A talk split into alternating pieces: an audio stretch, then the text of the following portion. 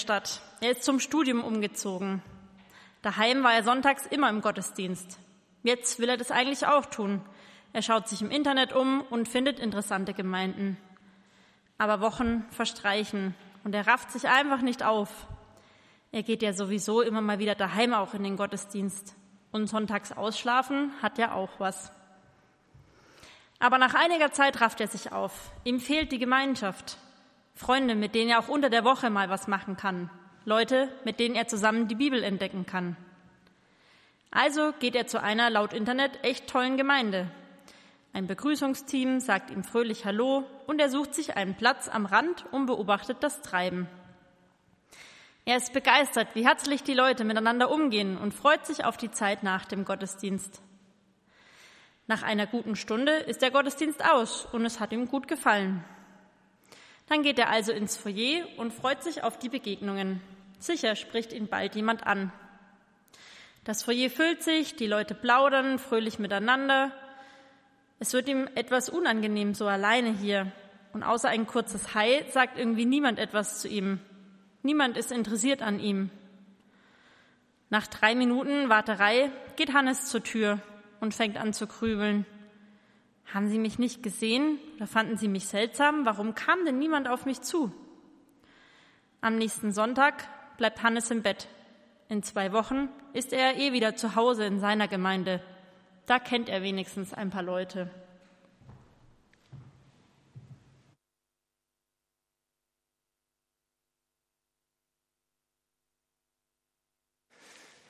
Ja, wo hat der liebe Hannes das wohl erlebt?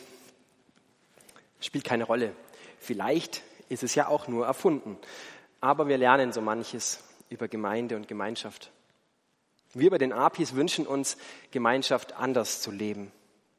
Wir wollen Menschen im Blick haben, andere und alle mehr als willkommen heißen. Aber warum ist uns das bei den APIs so wichtig, dass es Teil unserer Vision ist, dass es sogar in unseren Werten steht? Warum leben wir Gemeinschaft oder behaupten es von uns? Ja, bevor wir der Frage nachgehen, ähm, warum wir Gemeinschaft leben, will ich erstmal kurz auf den Hauptbestandteil einer Gemeinschaft eingehen. Und zwar dich und mich, also Menschen. Ähm, denn ich glaube, nur dann verstehen wir das Warum wirklich. Was ist also der Mensch? Was kennt das großartigste Buch der Welt für Antworten auf die Frage? Ich habe zwei Gedanken aus den ersten Kapiteln der Bibel dabei. Nummer eins. Ähm, jeder Mensch ist von Gott geschaffen und nicht nur irgendwie, sondern als Ebenbild.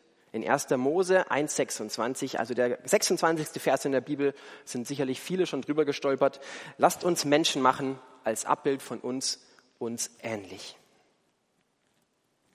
Und nachdem der Mensch da ist, bekommt alles, was Gott gemacht hat, die Note sehr gut. Davor eine solide 2 oder auf Schwäbisch nicht schlecht.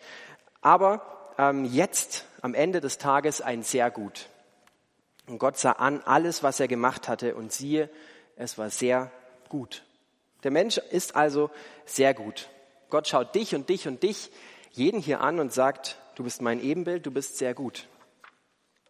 Die Bibel schreibt weiter davon, dass Gott uns mit Herrlichkeit und Würde gekrönt hat. Alte Wörter, die aber was Tolles aussagen. Dass Gott uns im Bauch unserer Mama geformt hat, dass er uns sogar davor schon kannte und wollte. Und das heißt für dich, wie du hier sitzt, du bist kein Zufallsprodukt, sondern Gott wollte, dass du lebst, dass du bist. Du bist eine geniale, wunderbare Schöpfung Gottes. Er schätzt dich und er liebt dich.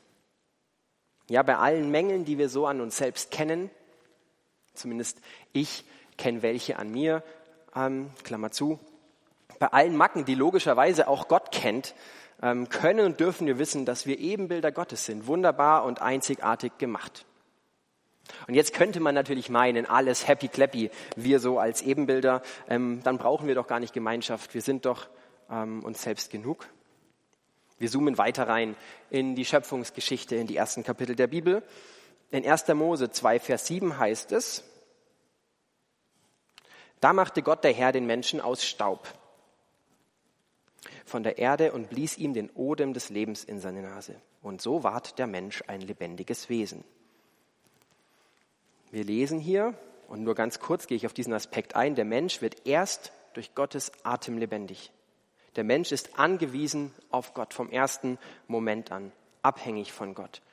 das lesen wir hier raus. Er ist abhängig von Gott.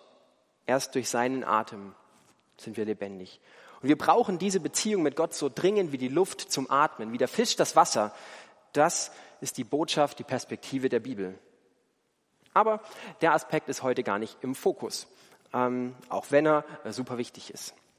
Sondern eine zweite Abhängigkeit wird im Schöpfungsbericht deutlich. Und zwar sagt Gott in 1. Mose 2,18, es ist nicht gut, dass der Mensch allein sei. Ich will ihm eine Hilfe machen, die ihm entspricht. Gott sagt also über die Krone, Krone seiner Schöpfung, über den Höhepunkt seines Schaffens, dass es nicht gut ist, wenn dieser Part alleine ist. Ein kleiner Exkurs. Ähm, was ist denn hier mit diesem Wort Hilfe gemeint? Geht es um eine Gehilfin, wie Luther mal übersetzt hat? Geht es um so ein bisschen Support im Leben? Ein kleines, braves Helferlein an meiner Seite? Ja, komm mit, hier, kann ich dich tragen. So wie die Lotte mir manchmal hilft. Lotte, ich liebe dich. Ähm, Geht es um so eine kleine Hilfe? Ähm, nein, dieses Wort steht für eine wirklich dringend, echte, benötigte Hilfe. Eine, ohne die man total verloren ist. Das Wort finden wir 20 Mal in der Bibel. Und wofür steht es in der Regel? Fast immer steht es für Gott selbst. Für Gott selbst. Eine kleine Kostprobe aus Psalm 70, 5. Ich aber bin arm und vom Leid gebeugt. Gott eile herbei. Du bist meine Hilfe. Gleiches Wort. Und mein Befreier, Herr, zögere nicht länger. Ohne das jetzt groß und äh, lang zu vertiefen. Wir ahnen hier mit diesem Hilfe aus 1. Mose 2.7 ist nicht das kleine brave Helferlein gemeint, sondern es geht um eine starke, mächtige, dringend benötigte Hilfe, eine, die wir wirklich benötigen. Eine, die jeder von uns wirklich benötigt. Das heißt dann für uns Menschen und für uns Apis, warum leben wir Gemeinschaft? Ganz einfach, weil wir sie brauchen. Wir brauchen tatsächlich Hilfe, sind abhängig von anderen. Wir brauchen einander, wir brauchen Ergänzung, wir brauchen Nähe, wir brauchen gedrückt werden, wir brauchen ein Lächeln und wir brauchen den anderen. Und viele kennen diesen Vers sicherlich aus der eskalativen Hochzeitszeit der letzten Woche, äh, Wochen und Monate, aber der darf darauf nicht reduziert werden. Diese nötige Ergänzung, die hier gesprochen wird, kann man nicht nur im Ehepartner finden. Hier wird eine generelle Aussage zunächst mal getroffen über den Menschen, über das Alleinsein des Menschen, dass es eben nicht gut ist und dass wir andere brauchen. Ja, nicht so sehr, wie wir Gott brauchen, aber fast so sehr, wie wir Gott brauchen. Und ich kann das nur unterschreiben. Welcher Segen, welch Geschenk ist es, wenn mir meine Kids an der Haustür entgegenrennen? Oder wenn Alena uns einen gute Besserungsobstkorb nach Hause bringt, äh, wenn wir 20 Tage im Juli krank sind, gefühlt. Oder wenn meine Frau daheim ist, wenn ich abends einfach nur müde bin und keinen Bock mehr habe auf nichts. Welchen Unterschied es macht, dass einfach nur jemand da ist. Oder als wir nach der Geburt von Fenno durch einige von euch im Mealtrain bekocht wurden. Ja, oder wenn wir aktuell bei unseren Nachbarn duschen dürfen, weil der Boiler kaputt ist. Ähm, welcher Segen von Gemeinschaft. Kennst du so diesen Segen, das, das Schöne, das Gute an Gemeinschaft? Hast du es hier vielleicht erlebt?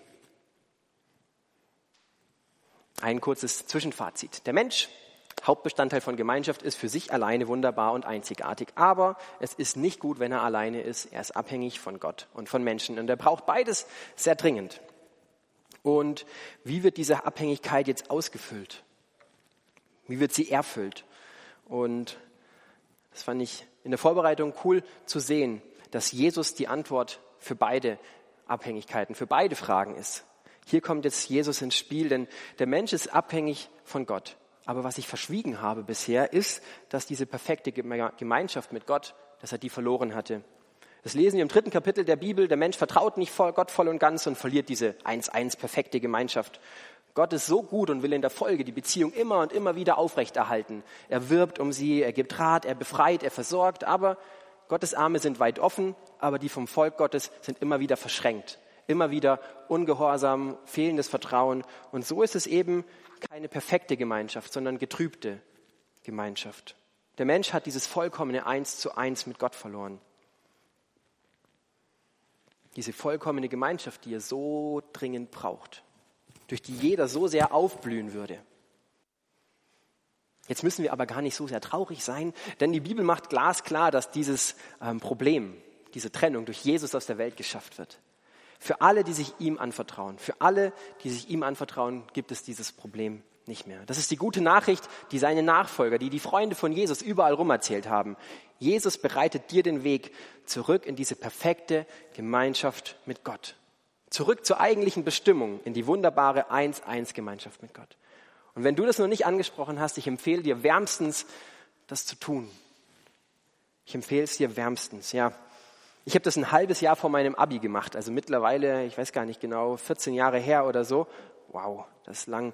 Ähm, und es war die beste Entscheidung meines Lebens. Und beim Steps-Abend am Freitag, wo wir hier so den Glaubensgrundkurs miteinander durchgegangen sind, habe ich nochmal dran zurückgedacht, wie das war, der Moment. Ähm, und es war ein großartiger Moment. Und wenn du diese Entscheidung gar nicht getroffen hast, sprech mich nach dem Gottesdienst gerne an, schreib mir eine Mail, WhatsApp, was auch immer, ähm, melde dich und treffe eine gute Entscheidung. Ja, und wir merken jetzt schon, Jesus hat da ein wahnsinnig gutes ähm, Angebot. Er bereitet dir den Weg zurück in die perfekte Gemeinschaft mit Gott. Aber er hat sogar noch mehr für uns. Denn das zweite Großartige, was Jesus tut, ist, dass er dir Gemeinschaft mit anderen schenkt. Er schenkt dir auch Gemeinschaft mit anderen. Über die ersten Christen in Jerusalem lest man, lesen wir in der Bibel, dass sie beständig in der Gemeinschaft miteinander blieben, also treu und verlässlich zusammengehalten haben. Wir lesen, dass sie eine schenkende, gebende, helfende Gemeinschaft waren, in der niemand allein sein musste, in der man versucht hat, einander zu supporten, zu unterstützen, in der man ultramenschlich zu seinen Mitmenschen war, wie es letzte Woche beim Markus hieß. Menschlich sein zu den Mitmenschen. Paulus schreibt später dann davon, dass die christliche Gemeinschaft durch Jesus ein Leib ist. Also etwas, das untrennbar miteinander verbunden ist. Alle, die wir ihn kennen, wie Anke erzählt hat, egal ob in Deutschland oder mit allen anderen. Nicht wie ein Leib, sondern Jesus schenkt hier eine neue geistliche, echte Realität, eine neue Wirklichkeit. Wir, die wir Jesus kennen und an ihn glauben, sind ein Körper, sind sein Körper. Ja, und jeder Part behält dabei seine Individualität. Die Hand ist nicht das Auge und so weiter. Ähm, meine Haarpracht ist nicht die vom Samuel Stober zum Beispiel. Ja, ähm, es ist anders. Jeder hat eigene ähm, Dinge, jeder behält seine Individualität, aber alle Teile gehören auch untrennbar zusammen. Und nur im Zusammenspiel entfalten die Körperteile ihr ganzes Potenzial. Nur im Zusammenspiel entfalten die Körperteile ihr Potenzial. Und daher, ähm, das wussten die ersten Christen. Und deswegen setzen sie sich so füreinander ein, teilen alles, was sie haben, bleiben beständig in der Gemeinschaft, weil sie ein Leib, ein Körper sind. Ähm, sind sie eine feste Gemeinschaft geworden, eine starke Gemeinschaft. Und wie ist das jetzt nochmal passiert? Ähm, kann man da mal kurz draufschauen, zurückspulen? Wie ist das Ganze passiert? Man könnte jetzt ja meinen, gut, die hatten halt alle die Jünger die gleichen Interessen ähm, oder haben ein gemeinsames Ziel verfolgt. Sie kamen sicher aus einer ähnlichen Lebenssituation raus oder haben gesagt, ja, der tickt wie ich, den nehmen wir mit rein in unsere Gruppe. Ach, die lacht über die gleichen Sachen, ähm, ähnlicher Kleidungsstil. Die Chemie stimmt einfach. War das die Voraussetzung für die ähm, ersten Christen, dass sie so steil gehen miteinander? Nein, ähm, natürlich nicht. Ganz anders ist es bei christlichen Gemeinschaften.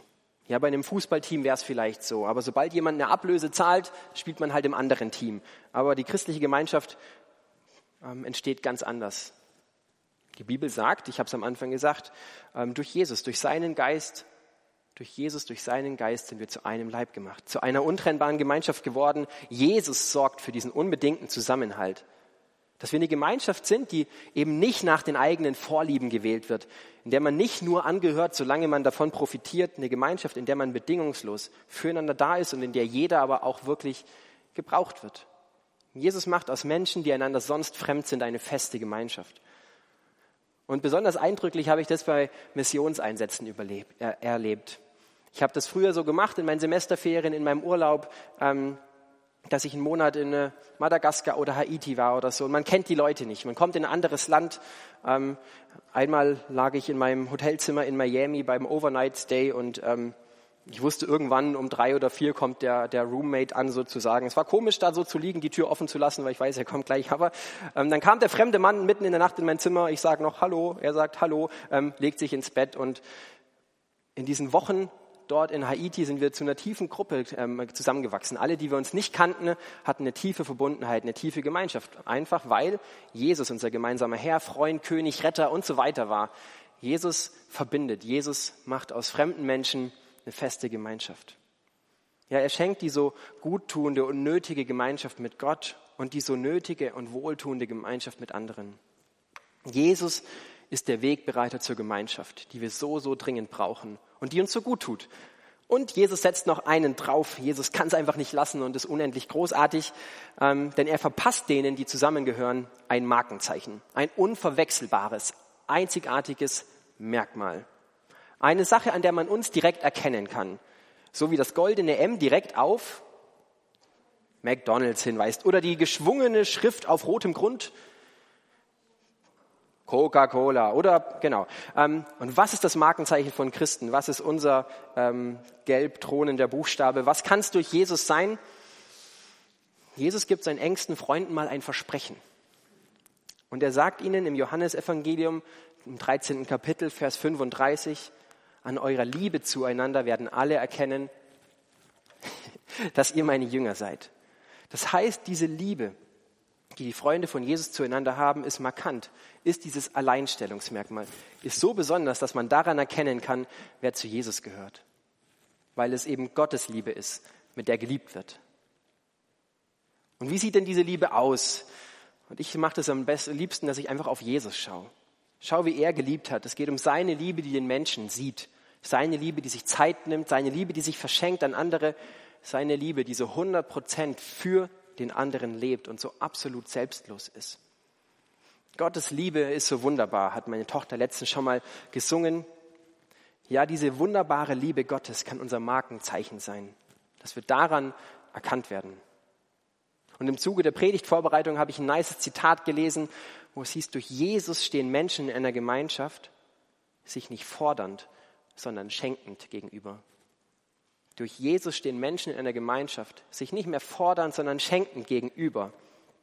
Ja, das passiert durch Gottes Liebe, durch Jesus Liebe. Und wie macht er das? Irgendwie einfach, aber irgendwie auch extrem spektakulär, denn er schenkt den Menschen, die mit ihm in Verbindung stehen, seine Liebe ins Herz. Ja, wenn du beständig Gemeinschaft mit ihm lebst, in beständiger Beziehung mit ihm lebst, dann wird seine Liebe auf dich abfärben. Ja, Leute, die zusammen abhängen, ticken irgendwann ähnlich.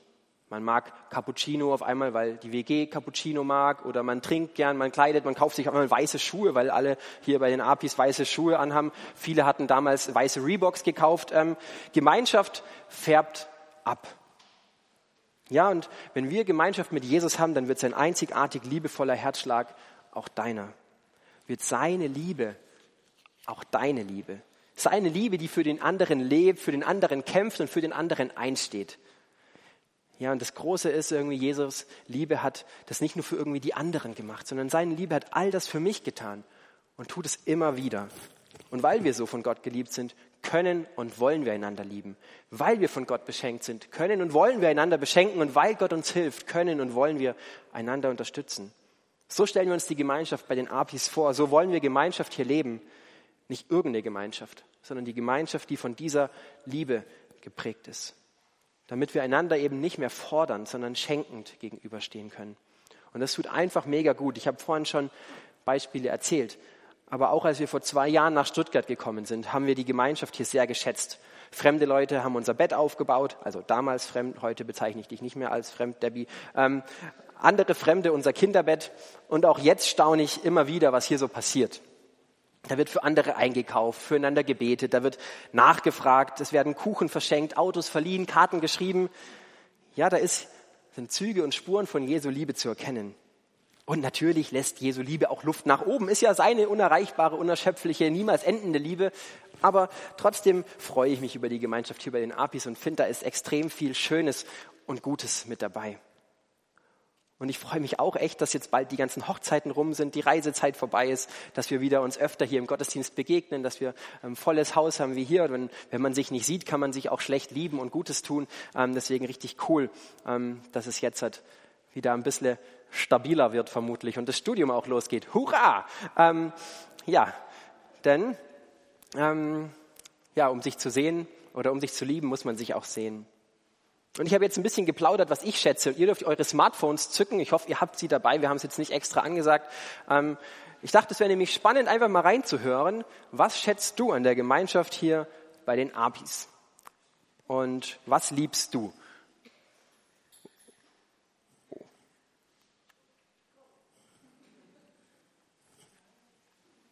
Hm, da kommt eine Folie normalerweise, oder? Die geht gerade nicht weiter. Da ist sie. Genau. Also ihr könnt entweder den Code scannen oder auf app.slido gehen mit dem Code APIS und dann blendet der Habib nachher oder jetzt gleich eure Antworten ein. Das ist wahrscheinlich immer noch der richtige QR-Code oben. Ah, das ist ja super. Join at Slido.com. Das hätte ich mir sparen können, die Folie. Super. Ähm, was schätzt du an der Gemeinschaft bei den APIs? Und für die Leute, die am Stream zuhören oder das auf Spotify nachhören, werde ich das auch vorlesen. Also wundert euch nicht. Ich denke, ich weiß schon, dass ihr lesen könnt. Aber ja.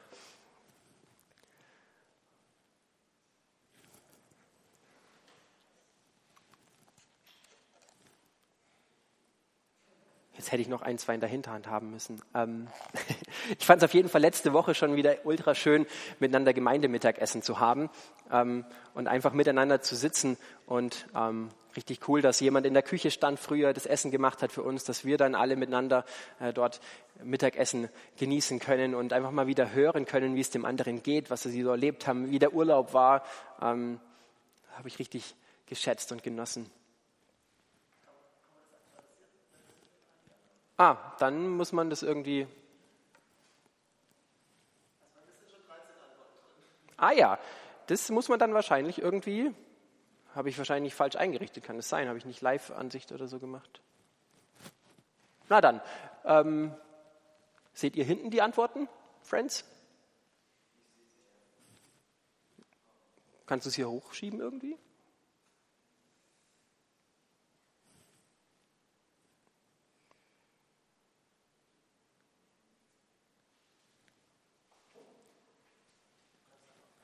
Ich lese einfach mal vor. Danke, Markus. Was schätzt du in der Gemeinschaft? Offenheit, Freundschaften, eine Familie sein, Lachen, Freude, Gebet, Zuhören, gemeinsames Essen, Unterstützen, Gemeinschaft über den Gottesdienst hinaus, ähm, zum Beispiel Mittagessen, super engagierte Mitarbeiter, Essen, Freundschaften, die Offenheit gegenüber Neuen, Families helfen, dass immer was geht und jeder willkommen ist, gemeinsames Leben teilen, Austausch, Interesse, Offenheit und Herzlichkeit, Einladungen zum Essen, Abhängen in den WGs und gemeinsam essen.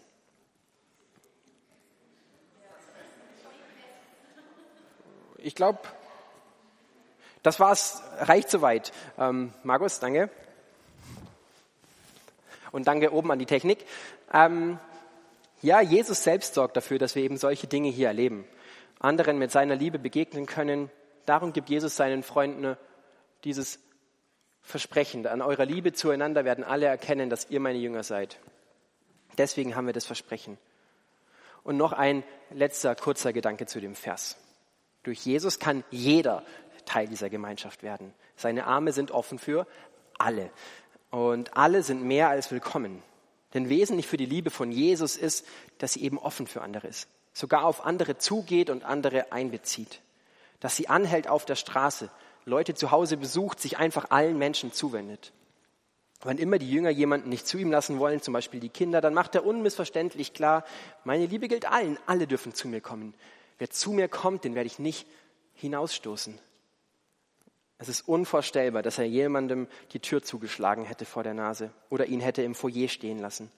Und somit darf ich mir sicher sein, Jesus will alle von euch mehr als willkommen heißen und will dich ganz persönlich bei sich und in der Gemeinschaft willkommen heißen. Und das ist für mich, für uns alle Privileg und Aufgabe, würde ich sagen. Zuerst mal Privileg. Ja, es ist ein totaler Segen, in so einer Gemeinschaft zu sein, mit Gott ähm, Gemeinschaft zu leben, von anderen im Blick zu sein, von anderen geschätzt zu sein, umbetet zu sein. Das tut einfach gut. Teil dieser Jesus-Gemeinschaft zu sein, ist aber auch zugleich eine Aufgabe. Aber ich finde eine sehr coole. Denn ich darf mich bei diesem Projekt einklinken, darf selbst beitragen, dass andere Gottes Liebe erleben, dass sie sich eben gesehen, geschätzt, geliebt und mehr als willkommen fühlen. Jeder von uns darf da mitmachen, einen Beitrag leisten. Ja, und wenn du noch eher neu hier bist bei uns und uns noch nicht so richtig kennst, dann ähm, wir würden es lieben, dich mit reinzunehmen und dich kennenzulernen, dich schätzen zu lernen, ähm, zu sehen, dass du Teil dieser Gruppe wirst, dieser Gemeinschaft und sie mit dir selbst beschenkst, mit dem, was Gott in dich gelegt hat. Und falls uns das Reinnehmen in der Vergangenheit nicht gelungen ist, dann tut es mir wirklich auch äh, sehr leid. Das ist eine Herausforderung vieler Gemeinden, dass man bei aller fröhlichen Gemeinschaft nach innen ähm, die anderen nicht vergisst. Und ich habe das bei meinem ersten Studium, wo ich Wirtschaftsinformatik in München studiert habe, erlebt, wie doof sich das anfühlt, so nicht gesehen und nicht wahrgenommen, wie Hannes. Nur vielleicht mit bisschen mehr Biss, weil ich drei, viermal dort im Gottesdienst war. Ja, nur der alte Nikos, danke Nikos, ähm, hat mich angesprochen und ein bisschen Interesse gezeigt, aber der Rest, die jungen Leute, haben mich so links oder rechts liegen lassen. Und ich bin dann sogar in den Hauskreis gegangen und selbst da hat eigentlich niemand gefragt so richtig, wer bist denn du, wie ist deine Geschichte? Ähm, und prompt war ich auch nicht mehr dort im Hauskreis. Ähm, wie ist das bei uns? Wie ist das bei uns? Was würde Hannes hier erleben? Was würde der 21-jährige Pastor Dominik ähm, hier erleben, wenn er sich mal am Gottesdienst zu uns verirrt? Und wir über den APIs machen das wahrscheinlich nicht perfekt, würde ich meinen. Oder bin ich mir sicher. Aber ich weiß und feiere es, dass einige darum kämpfen, dass einige sich darum bemühen, dass sich hier jeder gesehen fühlt. Und das feiere und schätze ich, dass hier Leute das auf dem Herzen tragen. Ja, viele wollen von euch Arme und Herz weit offen für andere haben, weil Jesus das unnachahmlich vorgelebt hat, weil jeder Mensch es wert ist, kennengelernt zu werden. Wir wollen Arme und Herz weit offen für andere haben. Ja, wir wollen dieses starke Füreinander, miteinander leben. Wir lieben es und ähm, wollen dabei aber immer auch offen sein für Neue. Weil jeder Mensch so einzigartig, so interessant, so wertvoll ist, weil das wert ist, kennengelernt zu werden. Und das Ganze ist keine leichte Aufgabe, aber eine, um die wir als Gemeinde kämpfen wollen und werden. Deswegen steht es in der Vision, deswegen steht es in den Werten. Und weil wir das aber nicht alleine können, sondern Jesus Hilfe dabei brauchen, will ich zum Ende der Predigt auch beten, ähm, mit Jesus reden. Dass er schenkt, dass das Wirklichkeit hier bei uns wird, dass Menschen sich mehr als willkommen und wirklich im Blick fühlen. Und dass wir nicht aufhören, einander mit Liebe zu beschenken, die Gemeinde selbst als Trainingsplatz dieser göttlichen, einmaligen Liebe ähm, auszuchecken, auszuprobieren. Ja, Jesus, ich danke dir, dass du dieser Wegbereiter zur Gemeinschaft bist. Ich danke dir, dass du auf diese Erde gekommen bist, um uns in diese perfekte Eins zu eins Gemeinschaft mit Gott zurückzubringen. Und du weißt darum, um diejenigen, die hier sitzen oder am Stream sind und das noch gar nicht erlebt haben, das noch gar nicht kennen. Und ich bitte dich, dass du in ihre Herzen anklopfst, laut und deutlich, dass sie ihre Herzenstüren dir aufmachen, dass sie ein Leben mit dir anfangen, eine gute Entscheidung treffen, um in deine Arme zu kommen. Und ich danke dir für die Gemeinschaft untereinander, für all das Schöne, was du hier möglich machst, für all die Sachen, die wir auf Slido gelesen haben, für all das Gute wollen wir dir Danke sagen. Und ich bitte dich, dass du diese Liebe erhältst, dass du die Kraft erhältst, dieses starke Füreinander zu leben, dass du uns schenkst, dass wir alle wirklich im Blick haben können, ähm, dass deine Liebe, deine unverwechselbare, einzigartige Liebe immer mehr unser Erkennungsmerkmal wird. Er schenkt, dass diese Liebe, deine Liebe, unser Markenzeichen wird die sich echt weiter verschenkt nach innen, aber auch immer den Nächsten, den anderen sieht. Danke, dass du hier bist, dass du groß bist und dass du zu uns reden willst. Jetzt auch im Lobpreis mit den Liedern. Amen.